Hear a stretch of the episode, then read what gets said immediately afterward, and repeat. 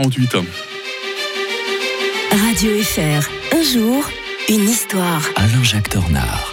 Il me semble bien que ça faisait un moment qu'on s'était pas croisé, Alain Jacques Tornard. C'est vrai qu'on a eu un week-end prolongé. Comment va l'historien de Radio Fribourg? Mais très bien, en pleine forme. Pour nous livrer votre commentaire euh, ce matin, la politique du pire et la pire des politiques. hein. Oui, c'est mon maître Jean Tullard, avec qui j'ai fait ma thèse à la Sorbonne, qui disait que l'histoire a horreur du vide. Mmh. Et là, c'est vraiment clair que euh, quand on veut faire, on, disait aussi des fois la politique des chevaux légers, c'est-à-dire se lancer de manière totalement inconsidérée, euh, mettre en application les, les plus mauvaises solutions, euh, qui sont parfois les plus simplistes. Et on le voit d'ailleurs souvent dans les propositions de partis populistes. Ce sont souvent des propositions comme ça qui sont euh, même contre-productives, euh, totalement contre-productives. C'est un jeu dangereux. Et d'ailleurs, euh, moi, je l'ai très bien perçu lors- lorsque j'ai étudié la, la Révolution française. Actuellement, mais je prépare d'ailleurs un, un grand ouvrage sur Daffry, Louis Auguste Augustin Daffry, qui a été l'administrateur des troupes suisses pendant la Révolution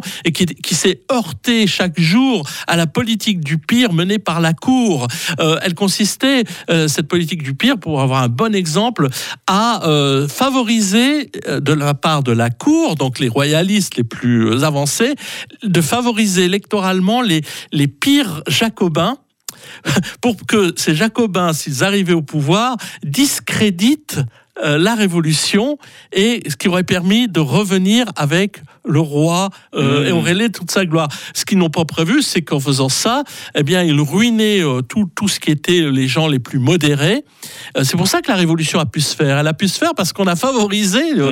d'emblée l'exemple typique. Lafayette veut se présenter à la mairie de Paris, mais Marie-Antoinette dit on va pas être sauvé par ces gens-là.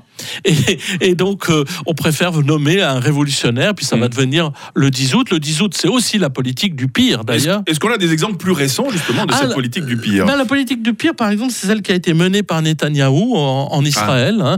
J'étais sûr que Euh, vous alliez parler de ça. euh, oui, parce que euh, de, de, de favoriser les colons euh, comme, comme ils l'ont fait, les laissant faire, même euh, des, des colons qui ont même tiré sur le- les propres sol- leurs propres soldats. Euh, ça, ça s'appelle euh, euh, la, la politique du pire, la, politique de la canonnière. Quand on, on en a les moyens, qu'on a le moyen vraiment d'écraser l'adversaire, ça, on, peut le faire. C'est cynique, mais on peut le faire.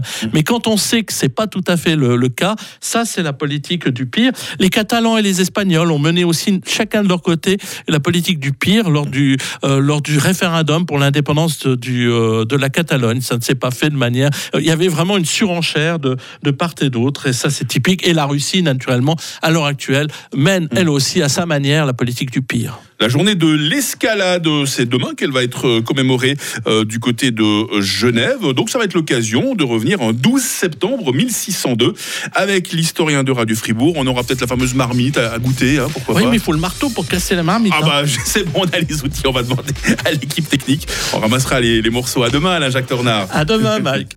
6 heures passées de 52 minutes.